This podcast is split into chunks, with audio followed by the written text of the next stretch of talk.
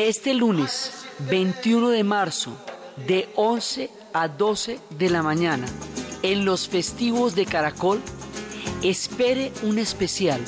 sobre un viaje a Egipto después de la revolución, las calles del Cairo con el sabor de la utopía. Buenas, hoy en los festivos de Caracol vamos a hacer un especial sobre Egipto después de la revolución.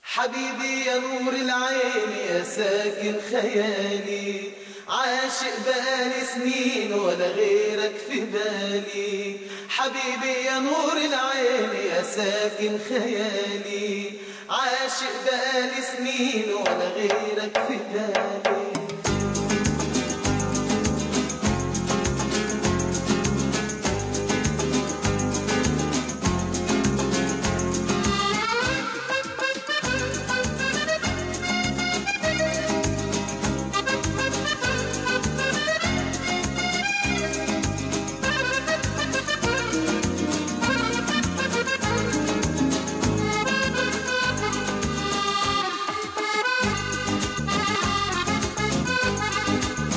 حبيبي يا نور العين يا ساكن خيالي. عاشق بقالي سنين ولا غيرك في بالي. حبيبي يا نور العين يا ساكن خيالي. عاشق بقالي سنين ولا غيرك في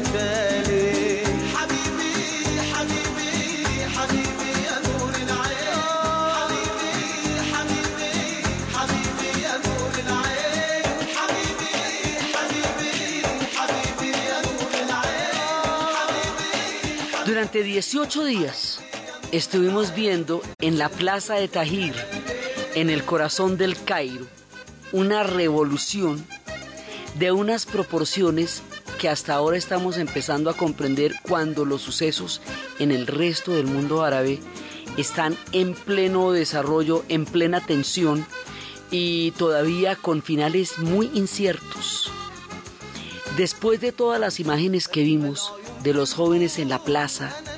de esta revolución totalmente cívica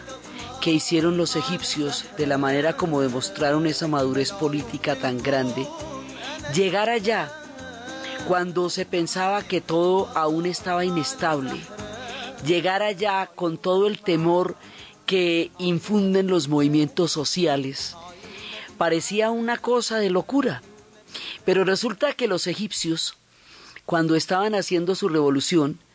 en el momento en que tumbaron a Mubarak, empezaron a decir, por favor vengan, por favor vengan, porque el turismo es la base fundamental de la economía de ese país, porque es de las pirámides y de toda su antigua y milenaria historia de donde ellos comen en la actualidad. Así que salían con sus letreros en las cámaras diciendo por favor vengan, Así que esperaban con ansia que toda la gente que va a verlos, acostumbrados como están a ver el mundo desfilar ante sus ojos, cosmopolitas como son los egipcios, de conocer absolutamente todas las culturas y las civilizaciones a punta de tener que lidiar con ellas en todos los idiomas, en español, en alemán, en italiano, en idiomas completamente diferentes a los suyos, en lenguas nórdicas, en todo, ellos se pueden comunicar con cualquier habitante de la tierra porque siempre hay algún egipcio que habla alguno de esos idiomas. Pues fuimos, fuimos los días inmediatamente después de haber pasado la revolución. Fuimos cuando todo el mundo pensaba que la cosa podía estar completamente peligrosa e inestable. Fuimos cuando la propaganda todavía sembraba sobre los egipcios una sombra de duda acerca de su estabilidad social. Y nos encontramos con un país absolutamente asombroso, y nos encontramos con la recompensa más grande que la confianza en la madurez política, en la integridad y en la seriedad del pueblo egipcio nos brindó como recompensa por haber creído en ellos, en sus procesos y en su palabra. Llegar a Egipto después de la revolución, llegar a Egipto con el sabor de la utopía, llegar a Egipto con los ojos llenos del optimismo y la alegría de un pueblo que tomó la historia en sus manos de una manera pacífica y solidaria para transformarla, es una de las experiencias más enriquecedoras que podemos contar en la historia del mundo y por eso hacemos un viaje al Egipto de la utopía, a los ojos brillantes de los jóvenes de la plaza que hicieron la revolución de enero, que acaba de darnos una increíble lección histórica que no habíamos visto desde los días del 68 en el Mayo francés.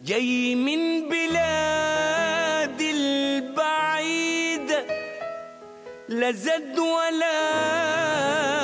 مية وغربتي صاحبتي بتحوم حوالي وانت تقوليلي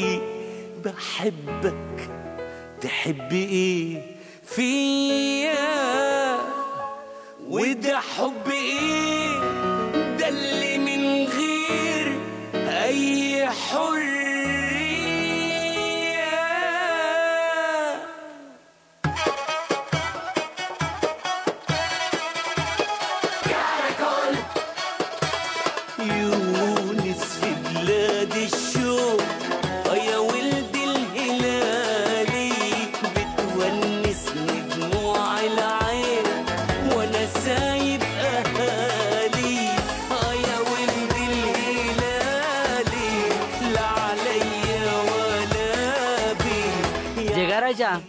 después de todo lo que pasó, después de que fueron el centro del mundo,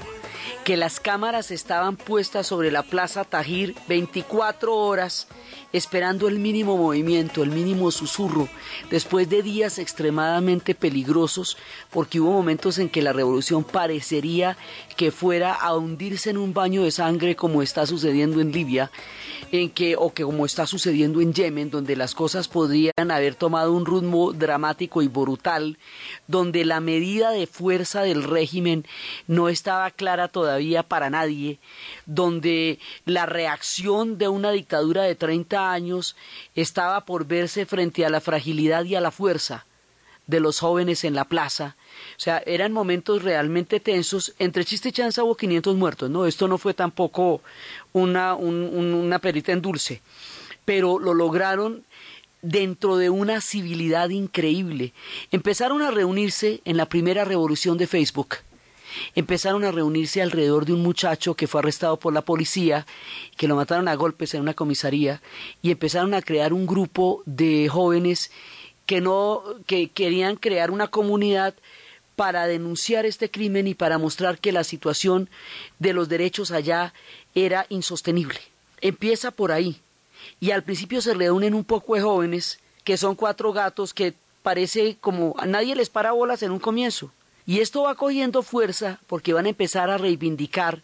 los derechos, las libertades, la libertad de expresión, y esto va cogiendo forma y va cogiendo forma, y como está sucediendo simultáneamente con el estallido de Túnez, Túnez empezó, y cuando empieza Túnez da la primera nota de la revolución de todo el Medio Oriente que todavía está en pleno movimiento. Entre le ciel et la comment pour toi. Écoute ton cœur,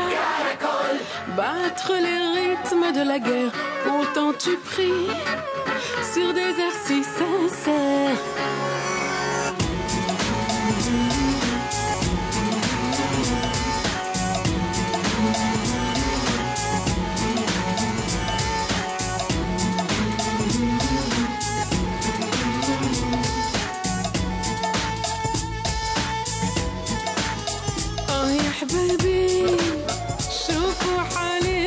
Túnez empezó con el ejemplo de la historia de un pueblo saliendo a la plaza a tumbar un dictador, de un pueblo con una madurez grande para buscar un cambio. Y a la, digamos, a la vera de Túnez empiezan las, las, las manifestaciones en Egipto que van cogiendo cada vez más y cada vez más vuelo. La sociedad se va cohesionando alrededor de los jóvenes. Los jóvenes se toman el rumbo de la historia. Durante la época del 68 durante los tiempos de la contracultura, del mayo francés, de la imaginación al poder, durante las épocas del Festival de Woodstock, se hablaba de la juventud como una fuerza capaz de transformar la historia por el alto contenido de ideales, por la posibilidad de sueños, porque todavía no tienen compromisos con nadie, porque son libres en el corazón y en el alma, porque su historia está por escribirse. Por eso surgió un mundo para la juventud y por eso tomaron un papel protagónico durante toda la época de la contracultura y fueron ellos quienes protagonizaron el hipismo, los movimientos estudiantiles, toda la, la transformación del mundo que se dio en los años 60. Ellos fueron los que construyeron la utopía. Ahora, ese mismo espíritu, el espíritu de la libertad, el espíritu de la utopía, el espíritu de los sueños, anida en las calles del Cairo, de un país absolutamente antiguo, que había vivido historias muy duras, de generaciones antiguas, porque hay egipcios cansados que ya han vivido muchas guerras, que vivieron tiempos muy duros. La vida eh, fue muy dura para la gente que vivió las cinco guerras que ellos tuvieron entre el 48 y el 73. O sea, eso es demasiado para un tiempo de vida muy duro para la gente que, que le tocó esta época y, y muy fuerte lo que fue el panarabismo y llegar a ser ellos los líderes de todo el Medio Oriente y después de haber sido los, los que encabezaron todos los conflictos, ser ellos los que hicieron la paz, porque fue Egipto el que hizo la paz con Israel. Entonces, hay toda una generación que vivió un mundo de guerras y que vivió un mundo muy, muy duro. Esta generación tiene, tiene callos en el alma, tiene peso en el alma, porque vivió muchas cosas muy fuertes.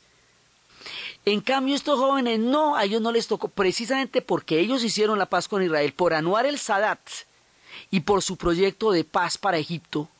hay una generación que no vivió las guerras, que vive un mundo globalizado, que le toca el Facebook y las redes sociales, que le tocan la, las discos y le tocan los bailes. Esa generación piensa diferente, no tiene esas heridas. Esa generación quiere libertad, quiere derechos. Y un régimen que se sostuvo mucho tiempo eh, sobre la base de un esquema de partido único que ellos habían instaurado a partir del momento en que destronaron la monarquía, montaron el panarabismo, nacionalizaron el canal del Suez, hicieron cosas absolutamente heroicas. Todo ese tiempo heroico sí está bien, todo el mundo lo agradece. Que Egipto tuvo un papel protagónico buenísimo. Todo lo que usted quiera, pero 30 años después del régimen de Mubarak, todos los discursos se han agotado. Treinta años después de un poder absoluto en el cual se habían gastado, se habían robado increíblemente al Estado. Dicen los egipcios que allá no hay ladrones sino de categoría, es decir, que a usted nadie le va a robar ni el bolso, ni la billetera, ni nada. Ya lo que se robaban era el Estado, el fisco, 70 mil millones de dólares en bancos suizos en las cuentas de Mubarak. A diferencia de Gamal Abdel Nasser, que el día que murió, después de haber sido el adalid del Egipto moderno, tenía 50 dólares en la caja fuerte. Todo su poder, toda su, su empresa fue para Egipto, nada fue para él. Entonces dicen, aquí no hay ladrones sino de categoría, aquí no se preocupe por los bolsos que no roba y no el Estado ante un nivel de corrupción de esos, ante una policía totalmente corrupta y desgastada por el régimen, la gente empieza a pedir garantías, a pedir derechos, a pedir libertad. Una generación de jóvenes bloqueados que no puede ir a Europa porque los europeos no dejan entrar a nadie. Que ya no puede trabajar en los, pe, los pe, petroleros de Arabia Saudita porque cerraron las puertas para los árabes, porque puede haber problemas de legitimidad de la línea del profeta que son complicados para ellos. Entonces, más bien contrastaban pakistaníes. De hecho, esta generación de jóvenes tiene toda la preparación, todas las pilas, todo el conocimiento, pero no tiene posibilidad de empleo porque solamente se podía emplear usted si era de la rosca del mismo gobierno. Ellos salen, ellos dicen que llegan a un punto en que no tienen ninguna, ninguna salida. Entonces, ellos prefieren morir si hace falta,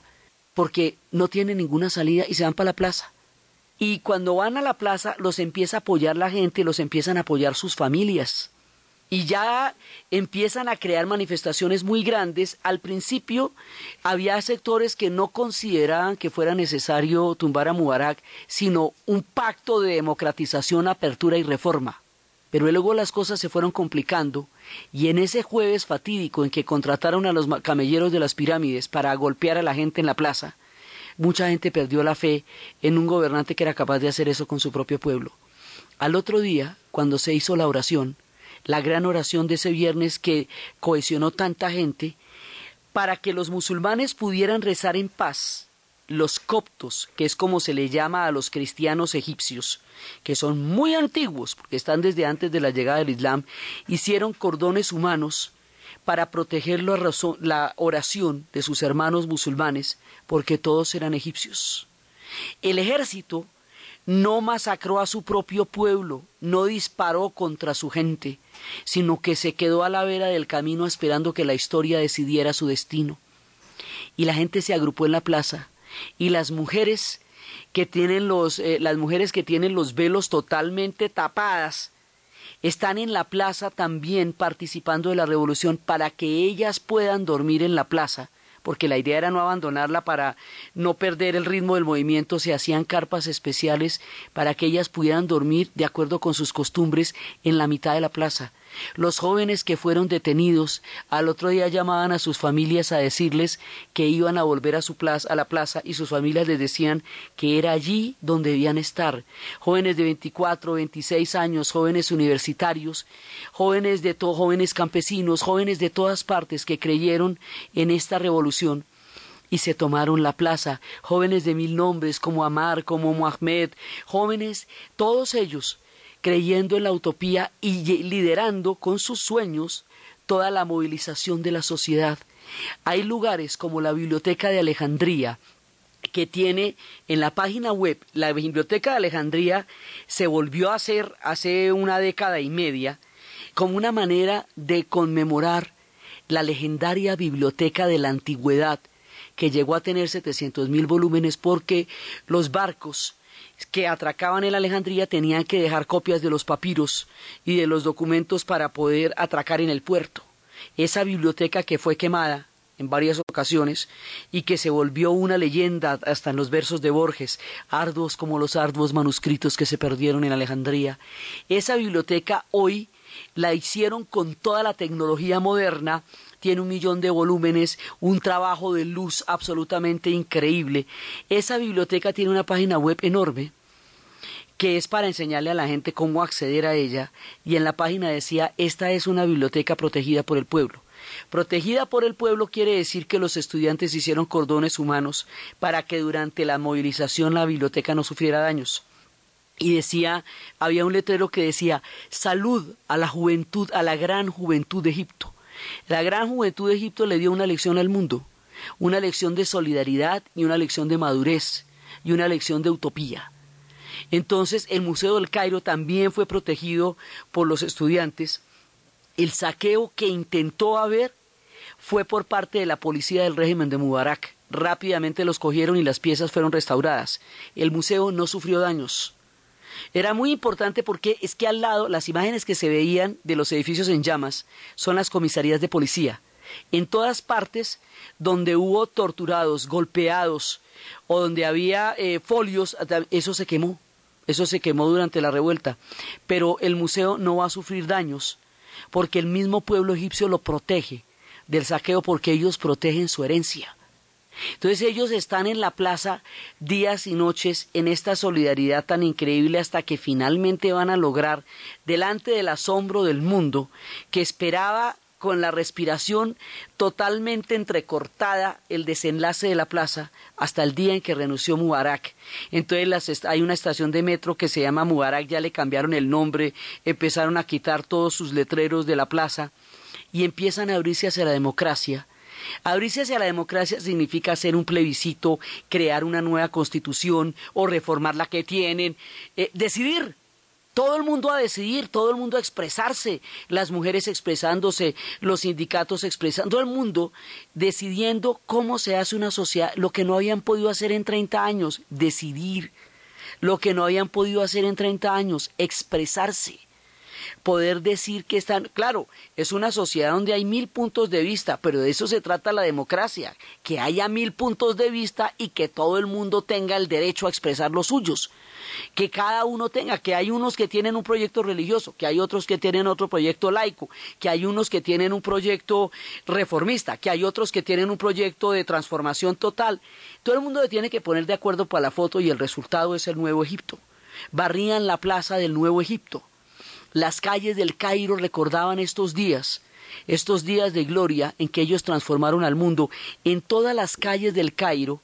en todas partes, en los carros, en las plazas, hay una placa que dice el pueblo de Egipto enero 25. Es azul y blanca. Eso quiere decir que este pueblo hizo una revolución pacífica. La bandera de Egipto ondea por todas partes y en todas las calles y todo el mundo se siente orgulloso de ser egipcio. Y los antiguos, los de las generaciones que vivieron las guerras,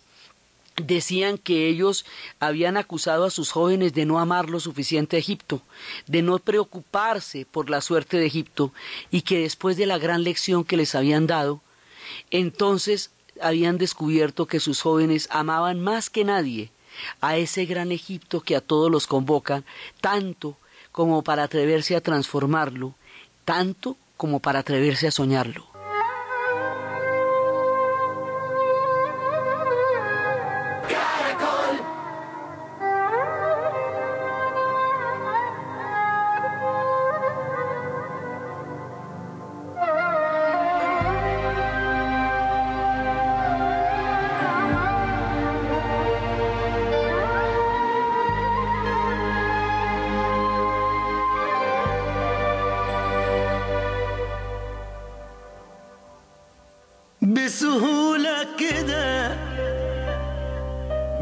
بتقولي حبي ماضي عدى ونسيتي. طب وقلبي لو سألني في يوم عليك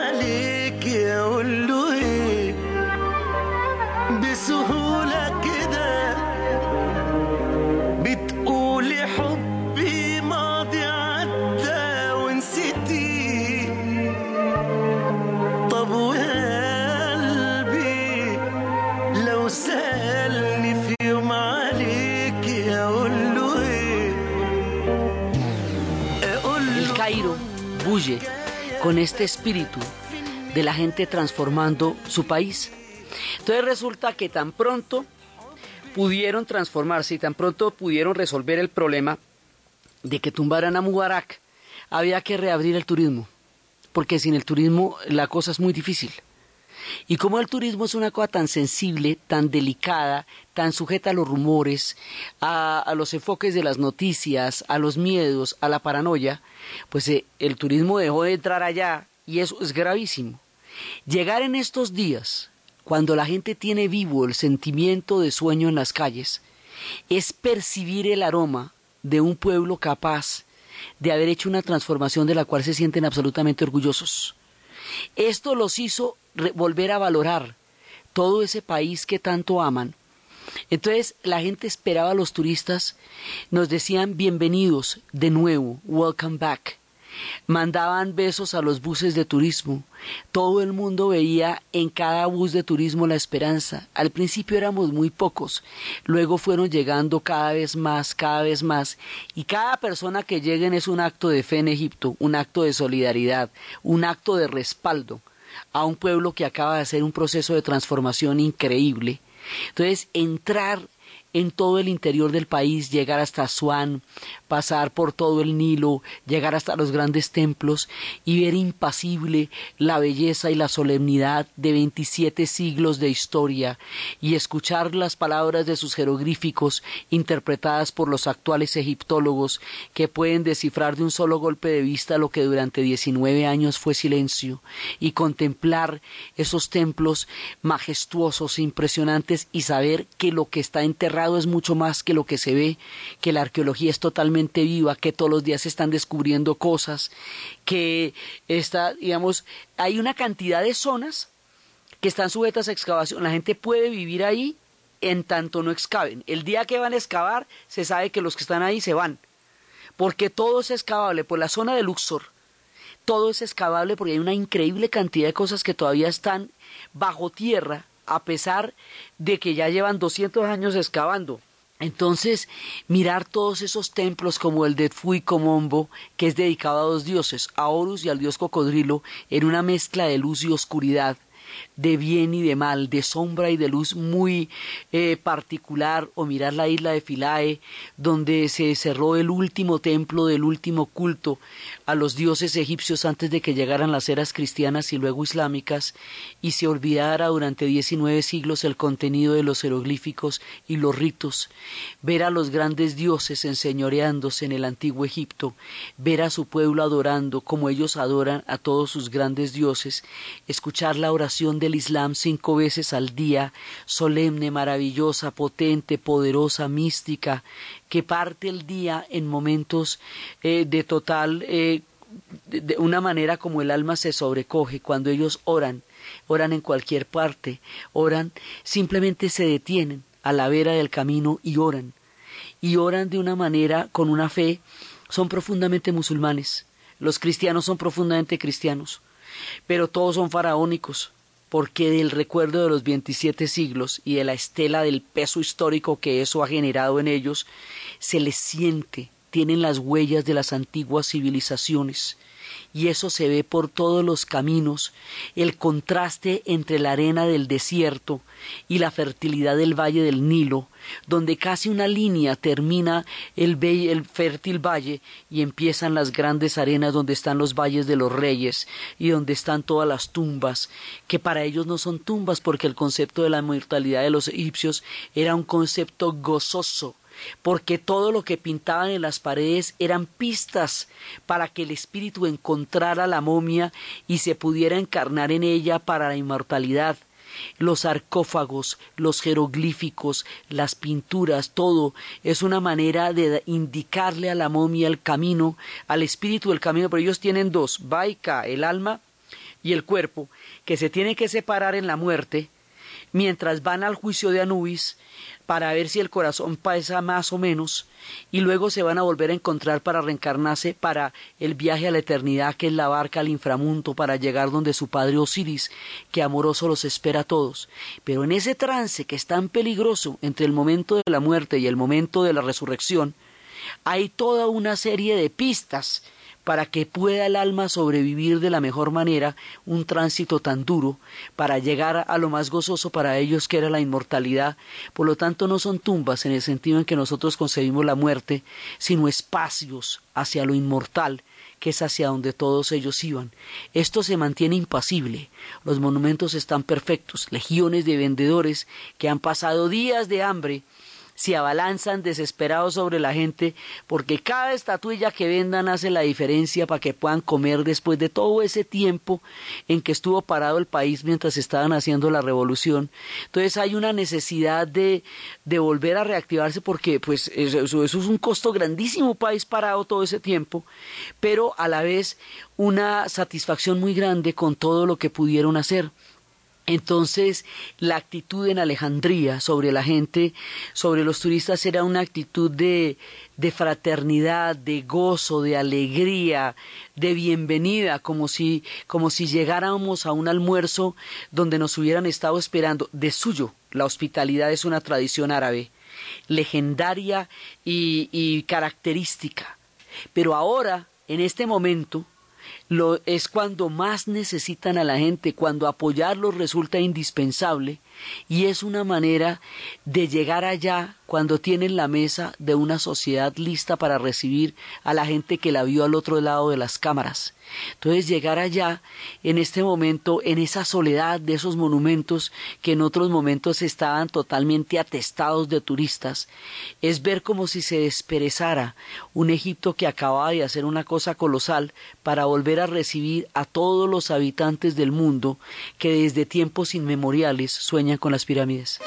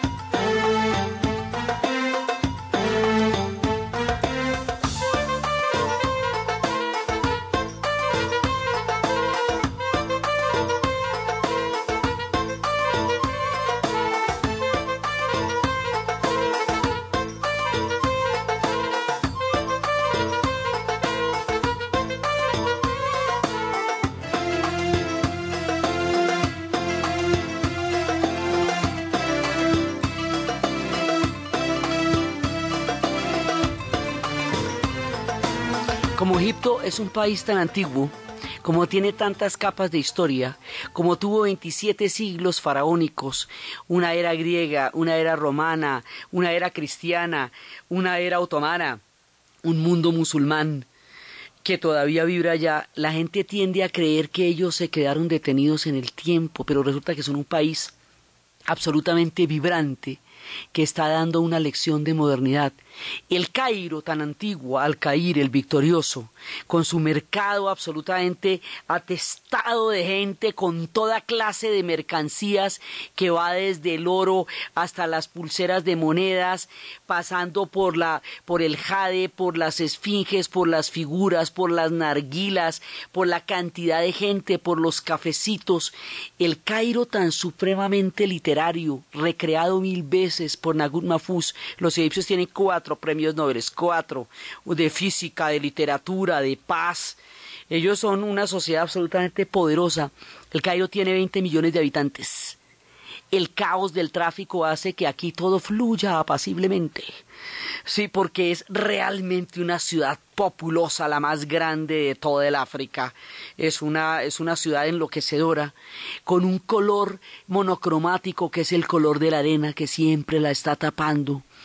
ese Cairo que es a la vez bucólico y ancestral, que tiene tantas películas encima, que fue el centro de los espías durante la Guerra Fría, donde se movieron las, las palancas más importantes en tiempos de la Segunda Guerra Mundial en el norte de África, en los tiempos de Tobruk y del Alemán, ese Cairo que ha conocido tantos tiempos de bazares y de leyendas, ese Cairo es una ciudad vibrante hoy,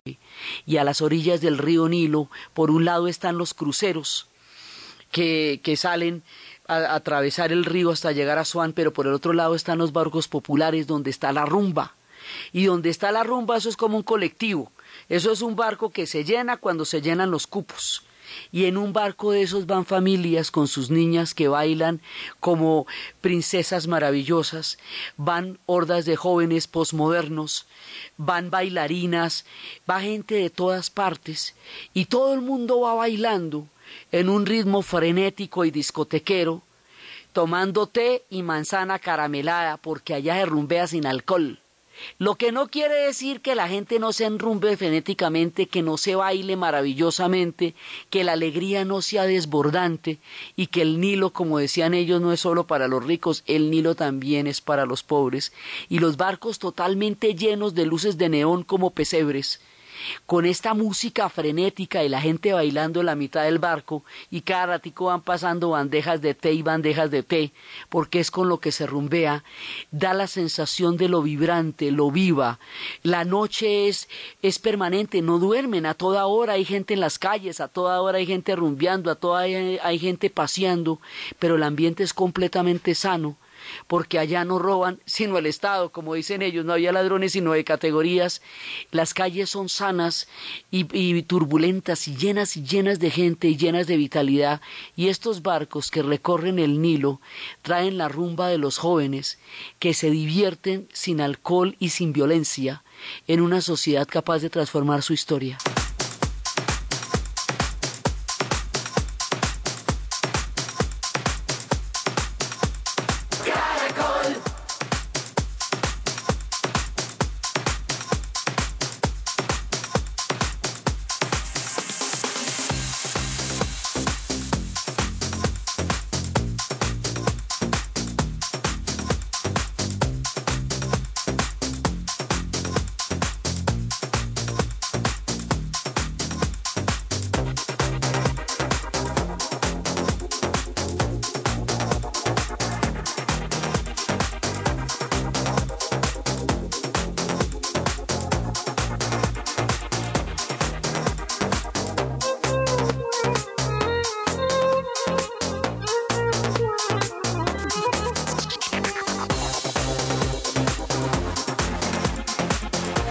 Mezclas de ritmos tradicionales, tecno, discotequeros, frenéticos, con las danzas ancestrales del, del vientre,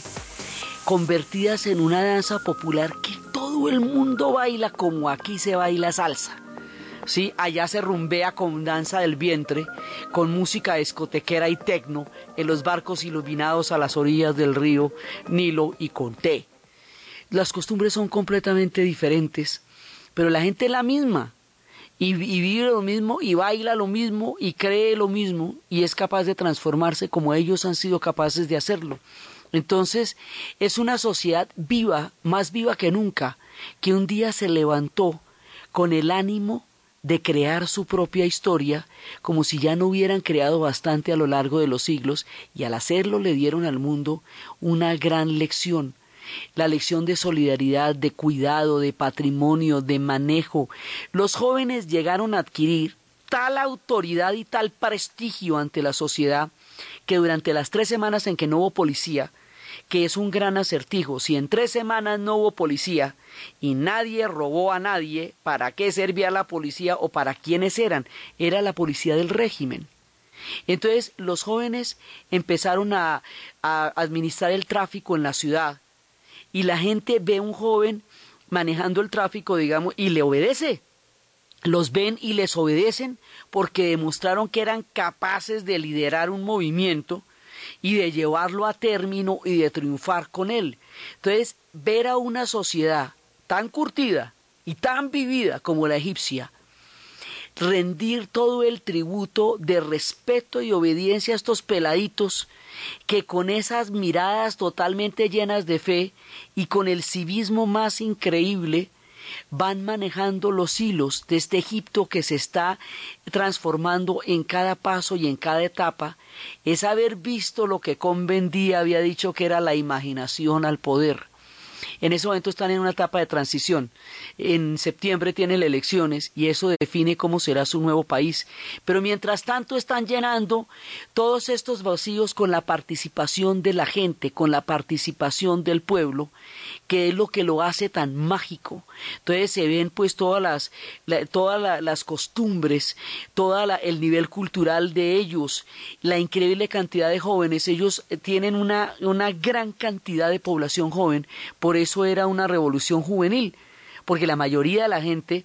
es joven y además es la que necesita tener oportunidades. En este país hay escuelas de papiros, escuelas de tapetes, es, es, hay escuelas de antiguos saberes que se creían extintos y que la gente está allá, escuelas de lenguas donde hablan miles de idiomas con una fluidez absolutamente increíble, donde se mezclan las llamadas de la oración y las mezquitas más maravillosas con los minaretes más preciosos, junto con, el, con los barrios coptos del antiguo cristianismo donde están sinagogas crípticas y, donde ya no hay culto y donde están iglesias cristianas donde se formaron los primeros, Egipto es patrón, eh, es eh, matriz de, del cristianismo en una gran medida y eso se le nota en las calles, donde confluye toda esa historia de un Egipto romano, un Egipto griego, un Egipto corrupto, un Egipto musulmán, un Egipto faraónico y ahora un Egipto moderno, un Egipto actual, un Egipto joven, antiguo y joven a la vez. Esa sensación que va y viene entre lo ancestral, lo cotidiano, lo permanente y esa capacidad que tienen ellos de reciclarse. En Alejandría hubo disturbios, una de las maneras como el régimen intentó dividirlos era crear eh, fricciones entre los cristianos, o sea, los coptos, que son los egipcios cristianos, y los musulmanes. En tiempos de la guerra del Líbano, cuando los libaneses hicieron la paz, acuñaron un símbolo que estará llamado a convertirse en el nuevo símbolo de la paz en el Medio Oriente. Se trata de una media luna con una cruz incrustada en el centro, en una forma de arco que dice cristianos y musulmanes ya no se matan en el Líbano.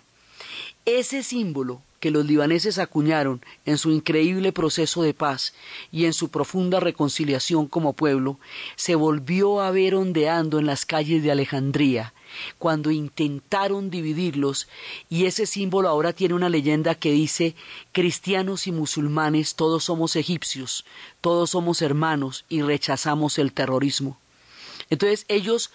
por encima de las trampas que el régimen les pueda poner, de las provocaciones que hubo como la de golpearlos en la plaza o como la de apelar a la violencia religiosa para desvirtuar la naturaleza del movimiento, ellos son capaces de ponerse por encima de las provocaciones, entender de qué se trata la celada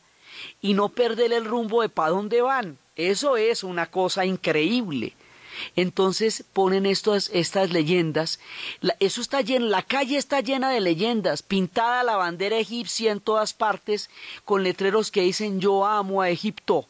¿sí? declarando su amor a través de la bandera cristianos y musulmanes, todos somos egipcios y todos somos hermanos. Los rostros de los jóvenes y las jóvenes que murieron en la plaza durante los días de la búsqueda de la libertad, durante los días de la revolución, todavía quedan en las calles los huecos de los adoquines que quitaron para arrojarlos durante los primeros días de marchas. Todavía hay tanques por ahí, pero a la gente de los tanques no los asustan porque no los atacaron, porque el ejército se comportó con la dignidad con que el pueblo hizo la revolución y eso está haciendo una diferencia ahorita en Yemen, está haciendo una diferencia ahorita en Libia, está haciendo una diferencia ahorita donde se está utilizando el ejército para romper movimientos que pretenden ser democráticos, participativos y modernizantes. Y aquí unos y otros entendieron el tamaño del legado y el tamaño de la tarea que estaban emprendiendo. Entonces, las calles están totalmente vivas de todos los letreros que expresan el contenido de la revolución. Hay un aire nuevo, como que hubiera amanecido un nuevo día. Los tesoros se ven más brillantes. Sí, falta mucho por hacer. La cantidad de plata que se robaron hace falta en los monumentos. Falta mucho por construir, falta mucho por pintar, precisamente por eso se hizo también la revolución, porque por el descuido, por el abandono en que tenían esas ciudades legendarias y preciosas. O sea, era por muchas cosas era por el saqueo del Estado, era por la falta de oportunidades para los jóvenes, era por la falta de empleo para la gente, era por el derecho a hablar y a expresarse, era por poder cuidar su país, y asumirlo en sus propias manos y quererlo como ellos lo quieren, era por tantas cosas que se hizo esa revolución, que se fueron, fueron aflorando a medida que pasaban los días en la plaza. Cada vez que aparecía un día más en la plaza, encontraban otro de los motivos por los cuales estaban haciendo esa revolución. El resultado es que todos se sienten absolutamente orgullosos de haber protagonizado ese proceso hombro a hombro, con cadenas humanas, de jóvenes, de eh, cristianos y musulmanes, cuidándose los unos a los otros y tratando de eludir las provocaciones que se intentaron de muchas maneras, desde una bomba en el centro del, del Cairo, desde otra en, en Alejandría, pero ellos pudieron más allá de la, digamos, cuando hay un proceso de estos, las provocaciones son la táctica para dividir a la gente y alimentar viejos odios o, cualquier cantidad de rivalidades que siempre existen en las sociedades. Ellos fueron capaces de entender esto y de seguir adelante con sus movimientos. La claridad con que esta gente emprendió esa revolución fue parte de la gran lección que le ha dado al mundo. Entonces, llegar allá en este momento y sentir eso es sentir la fuerza de la historia, la fuerza suave, lo llaman ellos, es la fuerza de la cultura y de la civilización. Así decía el egiptólogo cuando hablaba de la fuerza de la cultura, el viejo señor Salama que contaba esas historias. Así decían ellos, entre lo más ancestral y lo más moderno, entre todas esas historias que vienen detrás y todo lo que están protagonizando ahorita.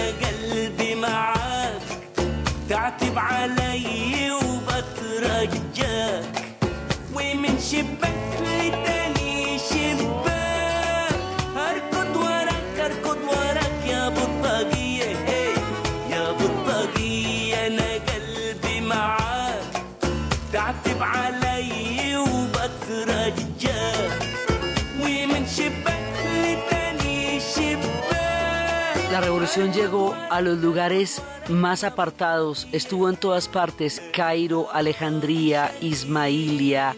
estuvo en Luxor, estuvo en todas partes, en los sitios más antiguos, donde estaban los, la- los monumentos del imperio antiguo, y cuando ellos aparecen como grandes civilizaciones, hasta en los sitios más modernos, donde se baten en la plaza. En todos lados, el espíritu de la revolución, el espíritu de la libertad, el, el sentido del momento de la utopía se enseñoreó en las calles de Egipto. La gente que estaba en la plaza era apoyada por todas sus familias en las regiones remotas, en los lugares distantes, en Damieta, en Rosetta, en todas partes a los jóvenes que estaban estudiando en el Cairo se les decía que siguieran adelante, que lo que estaban haciendo valía la pena. Lo que no pudieron transformar durante 30 años, los antiguos que habían vivido todas las épocas anteriores lo transformaron en 18 días los jóvenes que salieron a la calle con una mirada brillante en los ojos, una fuerte decisión y, una, y un sentido de la transformación que fueron capaces de hacer. Esto es una de las cosas únicas que se vive en la historia. Es en los momentos en que los sueños normalmente hay una distancia gigantesca entre, entre la, la sociedad en que la gente quiere vivir y la sociedad en la que vive. Ese, esta distancia se llama pues el principio de realidad que usted tiene que aceptar porque si no no se puede mover. Pero hay veces pasa en la historia que por un momento, que por un instante, los sueños y la realidad se juntan. Ese es el sabor de la utopía. Ese es, el, ese es uno de los espíritus más poderosos, porque es el espíritu de la irreductibilidad del ser humano, de la capacidad de no someterse, de la fuerza suave de la cultura y de la civilización y del espíritu. Ese espíritu tan poderoso se liberó en las calles de Egipto y se vio en la plaza de Tajirir y se vio en toda la nación y se está traduciendo ahora en una cantidad de cambios y de transformaciones porque la sociedad quedó en sus manos para cambiarla. Por esta oportunidad tan única de haber presenciado un pueblo en un momento tan importante de su historia, por las lecciones que faltan por aprender, por las transformaciones que esto le va a generar a todo el Medio Oriente y por los ojos atónitos que el mundo tiene ante lo que ellos hicieron y ante lo que aún está pasando en todos los lugares donde todo esto sigue transformándose, hemos hecho un especial con todo el honor a los egipcios. Y repetimos como en, las, en la biblioteca de Alejandría, salud a los grandes jóvenes de, de Egipto que fueron capaces de transformar su sociedad y miramos con admiración un pueblo que pudo, desde la claridad, desde la solidaridad, desde el civismo, transformar profundas estructuras y tumbar una dictadura para crear la primera revolución de Facebook, la primera revolución de las redes sociales y para transformar ante los ojos atónitos del mundo una sociedad en una fiesta de la democracia que está ahora en sus manos llegar a construir por primera vez en su historia con toda la admiración y el honor de los que tuvimos la oportunidad de caminar en sus calles durante estos momentos maravillosos y del mundo entero que los contempló durante 18 días en la plaza de Tahrir. Por eso desde los espacios de la utopía, de la plaza de Tajirir, de las calles de Alejandría, de las cadenas de jóvenes protegiendo la biblioteca y el museo, o la oración de los musulmanes, de los hombres y las mujeres en la plaza, de los jóvenes transformando la sociedad, del mundo entero mirándolos, de un pueblo orgulloso y capaz de tomar en su historia las manos del Egipto faraónico, copto, griego, musulmán, otomano, posmoderno, tecno, discotequero, juvenil y totalmente lleno de sorpresas y lecciones para el mundo en la narración Diana Uribe, en la producción Jessy Rodríguez y para ustedes, feliz fin de semana en tiempos de la utopía.